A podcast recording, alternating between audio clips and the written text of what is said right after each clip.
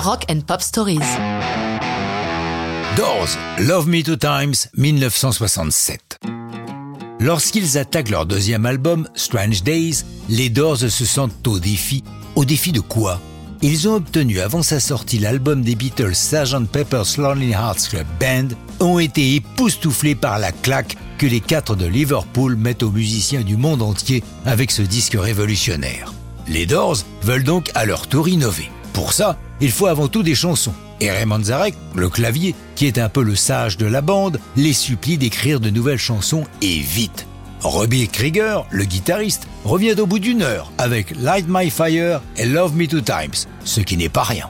À vrai dire, Love Me Two Times était déjà prête et devait figurer sur leur premier album, mais à la dernière minute, elle en fut écartée. Par contre, sur le nouveau, elle a parfaitement sa place. Les sessions d'enregistrement ont lieu entre mai et août 1967, mais les conditions techniques ont largement évolué par rapport à leur premier disque un an auparavant seulement. Ils bénéficient d'un enregistreur 8 pistes, avec autour d'eux les fidèles Paul Rothschild à la production et l'ingénieur du son Bruce Botnick. Les Doors profitent de leur temps de studio, relativement long pour l'époque, pour se lancer dans des expérimentations. Ils incorporent des instruments jusqu'ici peu utilisés dans le rock, y compris un synthé Moog dont c'est la première apparition sur un disque de rock. C'est Morrison qui en joue. Pour Love Me Two Times, Manzarek joue de l'harpsichord, en français un clavecin. Aux instruments qu'ils pratiquent eux-mêmes, les Doors ajoutent une basse jouée par un musicien de séance Paul Beaver. Musicalement, la chanson a été inspirée à Krieger par un de ses groupes favoris, plutôt obscur, le trio Joyner, Ray and Glover, qui fait partie du mouvement blues folk du début des 60s. Quant à l'histoire qu'il y raconte, elle est typique de l'époque, celle d'un soldat qui doit partir au Vietnam et qui du coup souhaite que sa chérie l'aime deux fois, sous-entendu sexuellement, mais aussi deux fois plus fort.